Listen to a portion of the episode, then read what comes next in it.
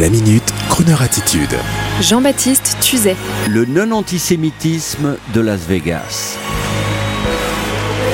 En ce début de semaine, peu après le 11 novembre, dans un climat parisien pluvieux, les chefs d'État se sont recueillis et nous avons pu voir dimanche soir à la télévision Apocalypse, la Première Guerre mondiale. Un document qui nous a fait tous froid dans le dos, rassemblant des gens de plusieurs origines dans un combat désastreusement cruel, fou, violent, apocalyptique. Le lendemain, dans les journaux d'information, nous entendions également l'historien Georges Frêche déclarer que l'antisémitisme en France augmentait de 69% et au cours de l'interview, il était évoqué que les Français avaient un fond antisémite. Mais de quels Français veulent-ils parler? Après le moral bas que m'avait induit l'apocalypse de 14-18 à la télévision, voici qu'une interview radio me fait me sentir mal. Heureusement, il y a Croner Radio. Et à propos d'antisémitisme, je ne suis pas historien, chroniqueur, mais pour avoir publié un livre sur les crooners internationaux d'hier et d'aujourd'hui, j'ai pas mal travaillé, je dois l'avouer, sur la fameuse aventure des crooners de Las Vegas dans le début des années 60 en Amérique au moment de l'élection de John Kennedy. Nos crooners historiques étaient trois enfants de pauvres, d'origines différentes, deux Italiens et un noir converti au judaïsme.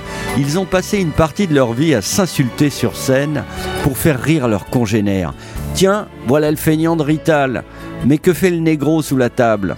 Et dans la vraie vie, en fait, c'est Sinatra qui le premier a imposé au casino dans lequel il se produisait de pouvoir accueillir son ami chanteur noir Sammy Davis Jr. et toute sa famille aux premières tables pendant qu'il se produisait, sous peine d'annuler le concert. Alors qu'en Amérique, à ce même moment, la ségrégation battait toujours son plein et c'est toujours Frank Sinatra, le Rital, qui à l'époque des fameuses listes noires d'Hollywood a défendu ses copains scénaristes juifs accusés de communisme.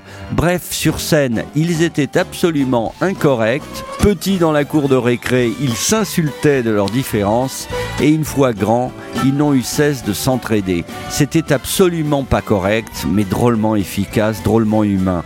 Alors non, nous, les auditeurs de Crooner, ne faisons pas partie du pourcentage croissant dont parlaient les journalistes à l'occasion de l'interview de Monsieur Fresh. Et je vous propose de former tous ensemble un fabuleux Rat Pack, sans politiquement correct, sans langue de bois, pour une merveilleuse communion où l'on peut parler fort et haut ensemble. Et sur ce, voici un ami personnel qui chante pour nous. Il s'appelle Samy Goz. Est-il juif, chrétien, musulman? Peu importe. C'est un homme formidable, artistiquement, spirituellement, humainement, et il chante en hommage à Sinatra, et moi, bien sûr, dans tout ça, qui suis-je? Eh bien, je suis Joe Bishop, l'animateur de radio du Rat Pack. The more I see you, the more I want you. Somehow this feeling grows and grows with every sigh. I become more mad about you, more lost without you, and so it goes. Can you imagine how much I love you? The more I see you, as years go by,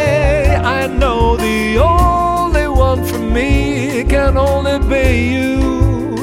My arms won't free you, and my heart won't try.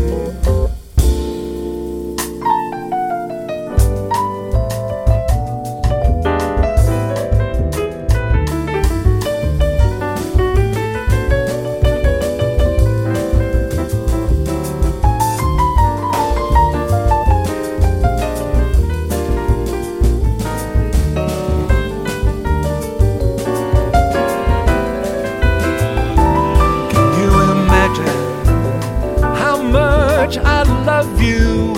The more I see you, as years go by, I know the only one for me can only be you. My arms won't free you, and my heart won't try.